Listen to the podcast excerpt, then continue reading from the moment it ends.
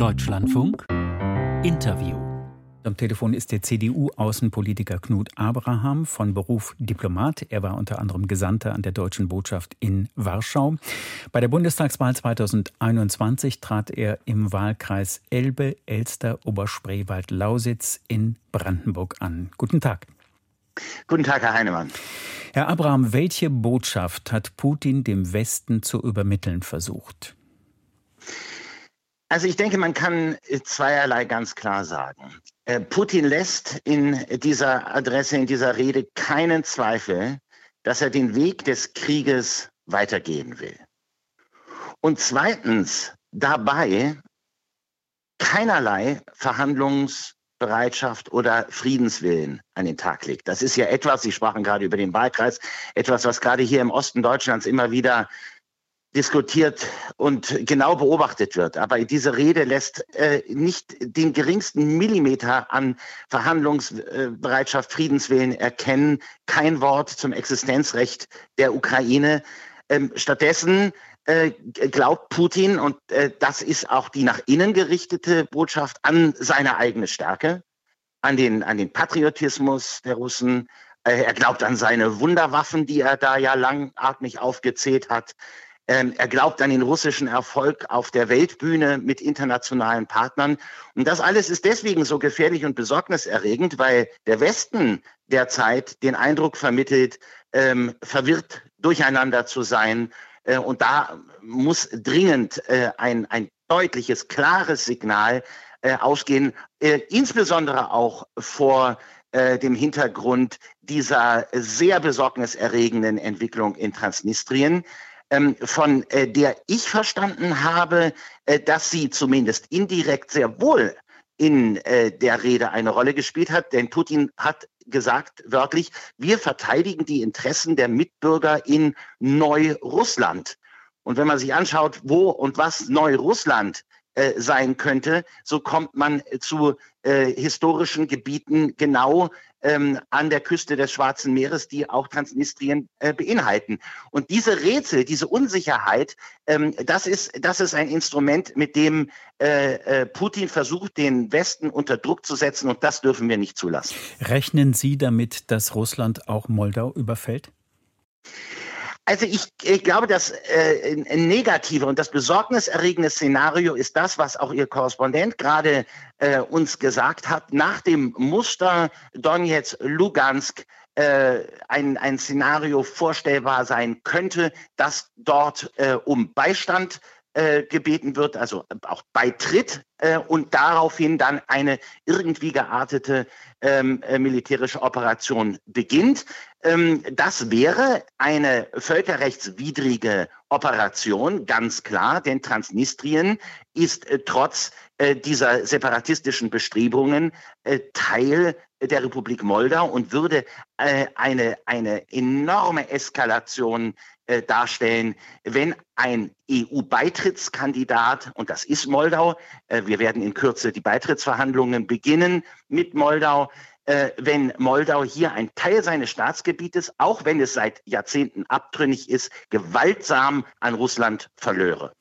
Herr Abraham, Sie haben eben gesagt, Sie sehen überhaupt keinen politischen oder diplomatischen Ansatz in dieser Rede. Nun sind, ich habe es erwähnt, Sie sind Berufsdiplomat. Wenn eine Seite jetzt erkennbar nicht bereit ist, nach politischen Lösungen zu suchen, welche Möglichkeiten gibt es dann noch für die Diplomatie?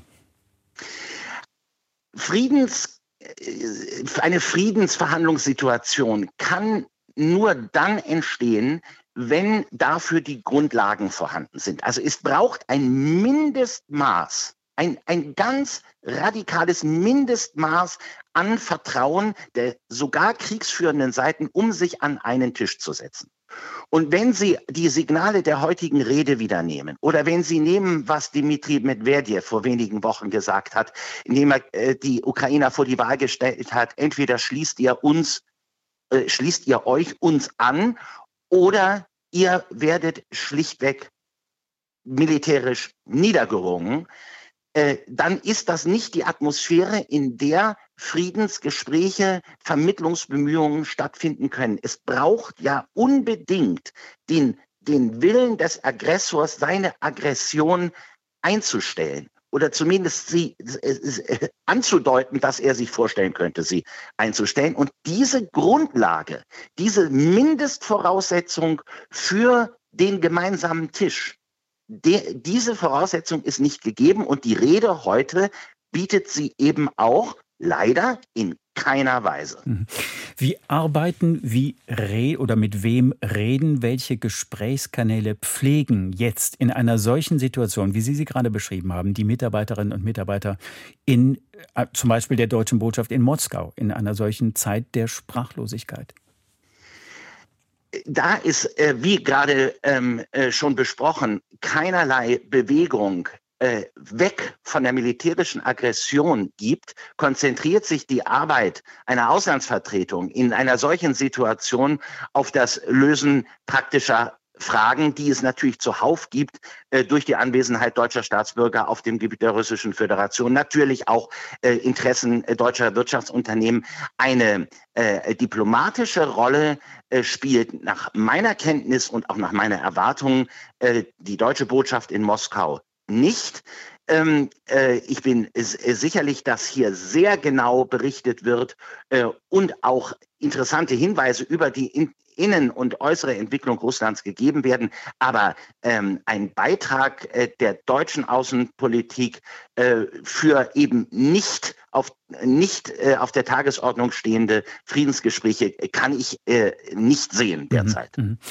Ähm, in Ihrer ersten Antwort haben Sie auch über den Westen gesprochen. Ich habe mir das Wort verwirrt aufgeschrieben. Wie wirkt das laute Ja und Nein aus der Europäischen Union zum möglichen Einsatz westlicher Bodentruppen in der Ukraine in also, Moskau? Ja, also das Ganze ist äh, natürlich wirklich eine, eine extrem schlechte Situation. Ähm, dadurch, dass äh, der deutsche Bundeskanzler und der französische Präsident ähm, der Öffentlichkeit, der europäischen und Weltöffentlichkeit so deutlich gezeigt haben, dass sie nicht in der Lage sind, eine gemeinsame Position zu, äh, zu finden. Einmal zur Frage äh, Truppen, andererseits zur Frage äh, Marschflugkörper Taurus. Die liegen komplett konträr. Und wenn man dann noch die Situation in den USA, die Blockade im Kongress nimmt, wenn man auch sieht, wie spannungsgeladen das Verhältnis Polen-Ukraine ist, da geht es um Getreide, ähm, äh, äh, Exporte äh, und auch diese inneren Stacheleien innerhalb der EU durch Ungarn und die Slowakei.